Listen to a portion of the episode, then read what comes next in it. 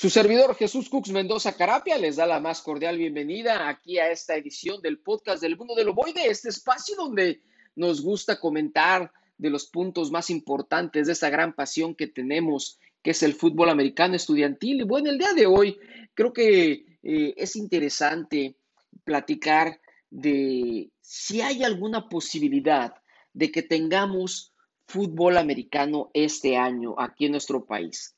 Definitivamente el panorama luce complicado, luce difícil. En este momento no hay las circunstancias para que podamos tener fútbol americano estudiantil universitario, que es el que platicamos aquí en, en nuestro podcast del mundo del ovoide. Sin embargo, no coincido definitivamente con aquellos que ya declaran que hay que bajar la cortina, que el 2021 está perdido, que si bien nos va, hay que, eh, habrá fútbol americano el 2022. Yo creo que no, no creo que esa sea la mentalidad que nos ha enseñado el fútbol americano, que ante las adversidades y ante los tiempos difíciles, por más complicados que sean, tenemos que aventar la toalla y tenemos que darnos por vencidos. Lo que hay que hacer es trabajar de manera inteligente para que si se llegan a dar las circunstancias positivas se pueda tener actividad de fútbol americano. Y cuando hablo de tener actividad de fútbol americano, no estoy hablando necesariamente de que tengamos una temporada de Liga Mayor de nueve partidos, con viajes, con playoff, con tazón de eh, con juegos de campeonato. No precisamente. Quiero irme yo un poco más lento y dar un paso atrás. ¿A qué me refiero con esto? Yo creo que si al final, aunque sea en la parte final de este año, podemos regresar a que los jóvenes tengan algunos entrenamientos de campo, tengan alguna actividad física en los casilleros o en los campos de entrenamiento, será algo positivo. Yo sé que hay gente que quiere que diga, no, si no va a haber temporada de Liga Mayor de nueve partidos, no vale la pena. Hay que entender la situación en la que estamos. Entonces, por eso yo hablo de tener actividad de fútbol americano.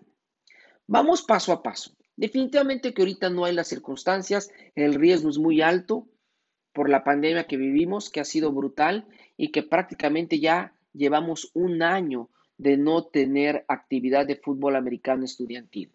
Bueno, Definitivamente que tenemos que ir de la mano de las autoridades gubernamentales en sus diferentes instancias y de las autoridades de las instituciones de educación superior, de las cuales permanecen los diferentes programas de fútbol americano de nuestro país, particularmente Liga Mayor, Intermedia, Juvenil.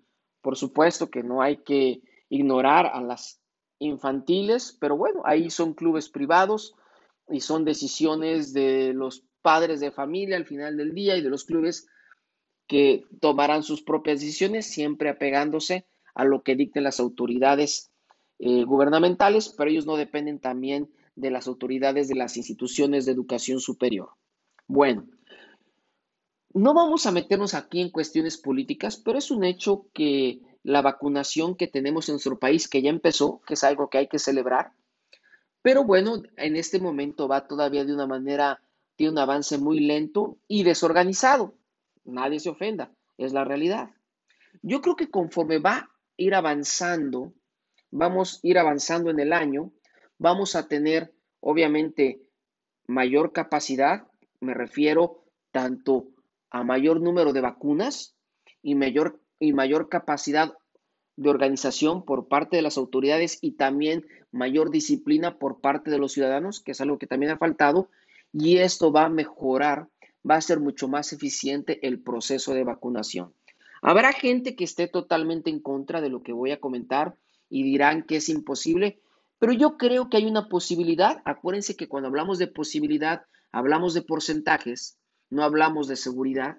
Hay una posibilidad que para el mes de septiembre octubre, la mayor parte de la población adulta ya esté vacunada y también mucha población joven esté vacunada en nuestro país.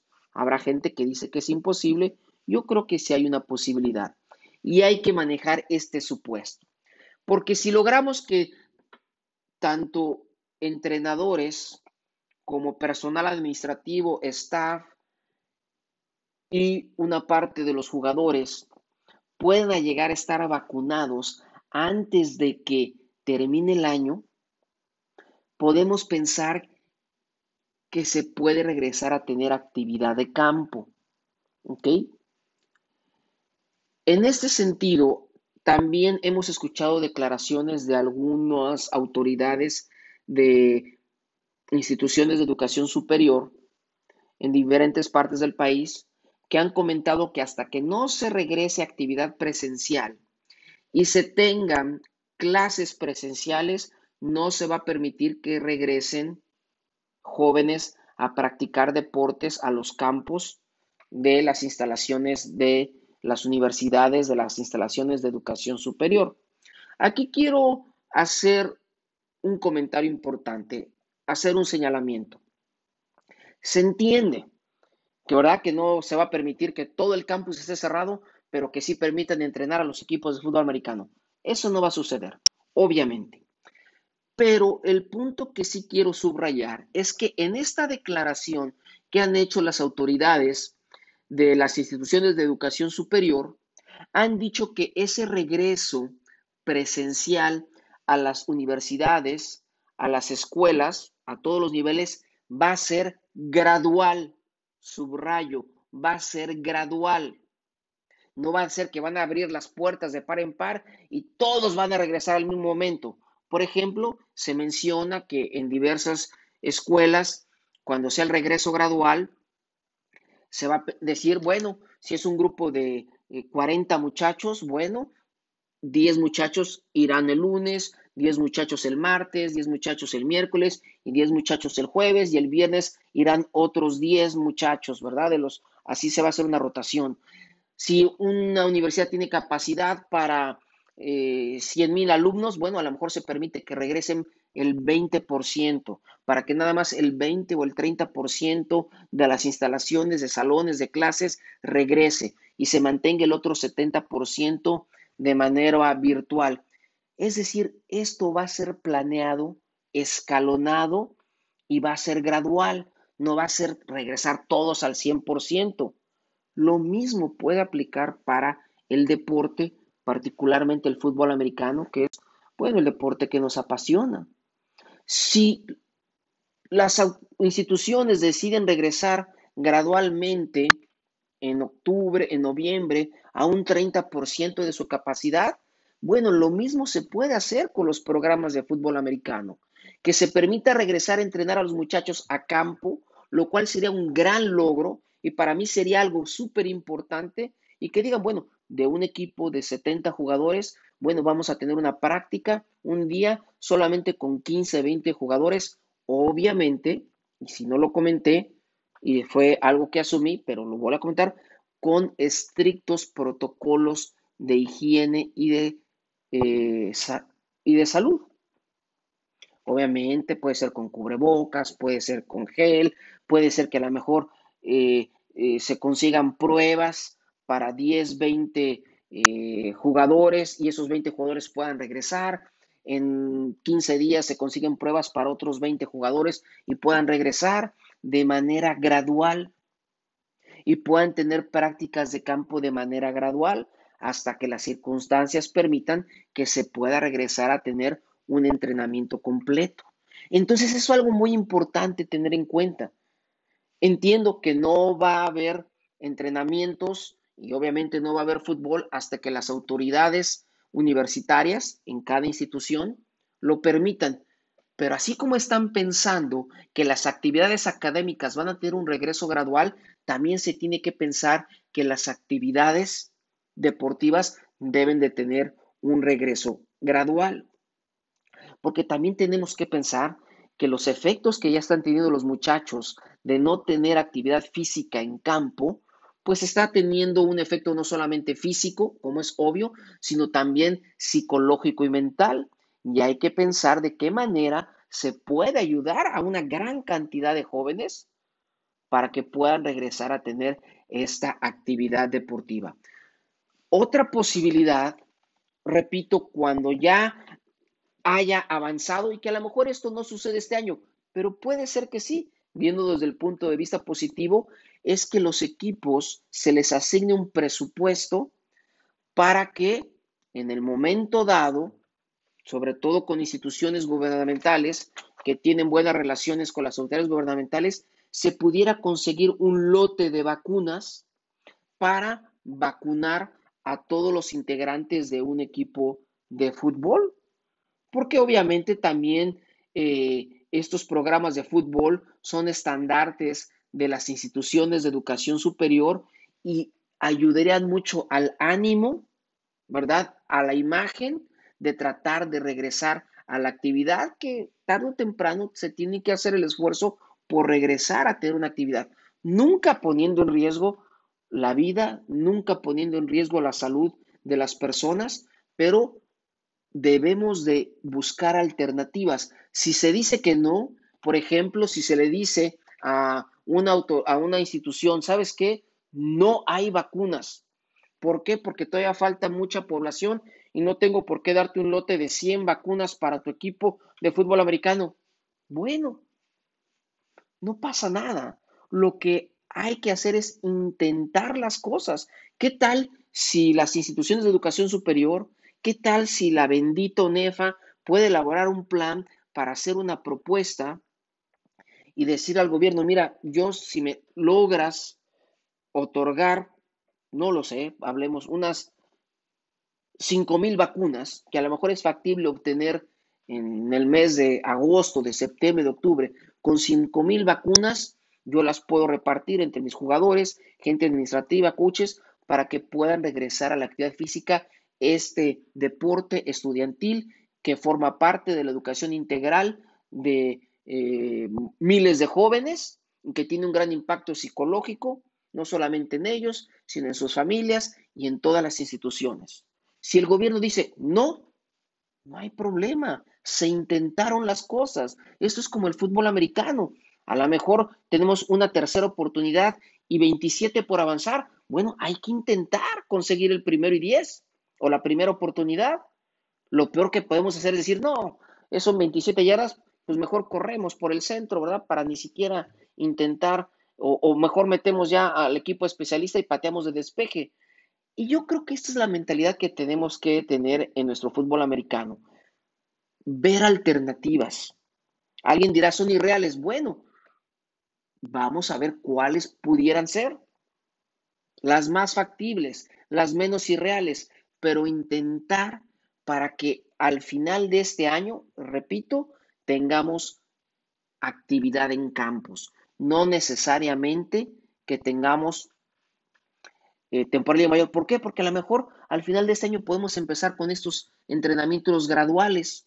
Va mejorando la situación, se va vacunando la población y a lo mejor, y aquí sí, creo que podemos hablar de cosas reales, a lo mejor para abril, para, para marzo, para abril del 2022, ya están vacunados todos los jóvenes que participan, ya estamos en semáforo verde. Bueno, pero ya podríamos pensar que podríamos tener una temporada de primavera, pero si no tenemos antes ese regreso de gradual, va a ser imposible.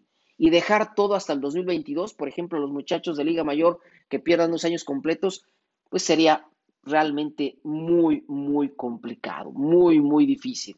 Y repito, cualquier gente que esté pensando, ¿sabes qué? Ya perdido el 2021, regresamos en el 2022, ahora sí, con todo el enero, tampoco va a suceder. Esto tiene que ser de manera gradual. Entonces, para concluir esta, esta emisión del podcast del mundo del ovoide, este comentario en específico, quisiera hacer las siguientes eh, eh, declaraciones. No coincido, no estoy de acuerdo con la gente que dice que ya todo el 2021 está perdido y que ya hay que bajar la cortina y hay que pensar en el 2022. Creo que no. Estamos en marzo y no hay que pensar de esa manera.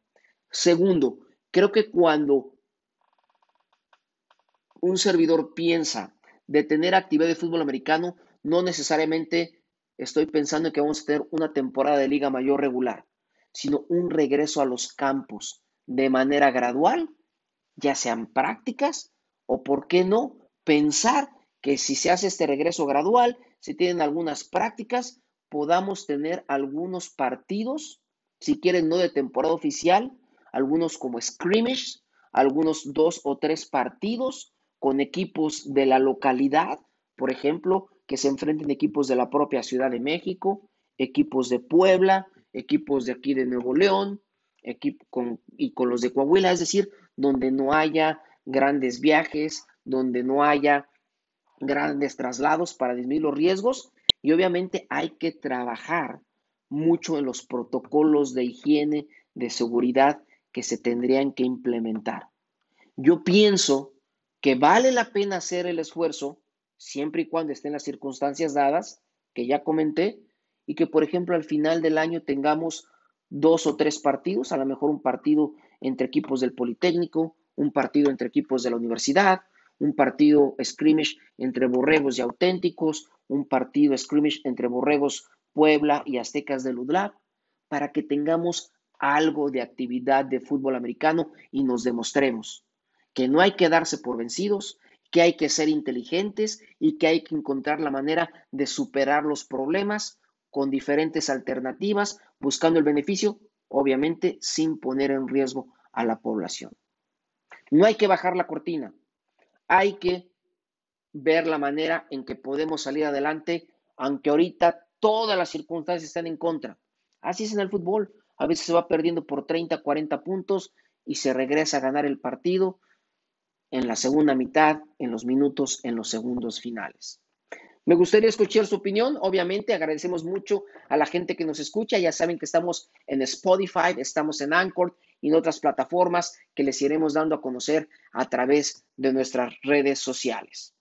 Muchas gracias por haber escuchado este podcast de Mundo Loboide. Ah, antes de que me vaya, quiero agradecer mucho porque hubo gente que nos sigue en, en, en las redes sociales y que escucha el podcast, que nos hicieron ver un gran error que tuvimos este, en la última edición, cuando comentamos que las Águilas Blancas habían roto la jetatura ante el equipo de eh, Puma CU apenas en la semifinal del 2006.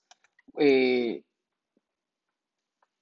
y no, efectivamente nos hicieron ver eh, el error de que las Águilas Blancas habían sacudido la jetatura frente a Pumas en aquella edición que lamentablemente se jugó en puerta cerrada el 5 de noviembre del 2016 cuando con un pase en los últimos segundos del comandante Diego Pérez a el gemelo Omar, número 21, este, lograron la anotación, con lo cual obtuvieron el triunfo de 10 por 6 en el 2016. Agradezco mucho que me hayan hecho saber este error y, eh, y bueno, esperemos que no comentamos ese tipo de errores en las siguientes ediciones. Pero muchas gracias. Bueno, Muchas gracias por escucharnos. Recuerden seguirnos en las redes sociales, en lo que es Twitter, arroba Mundo del Ovoide, en Facebook, Mundo del Ovoide y El Mundo del Ovoide, en el cual dedicamos al fútbol colegial y también en nuestro blog, donde también ya estamos alimentando la información.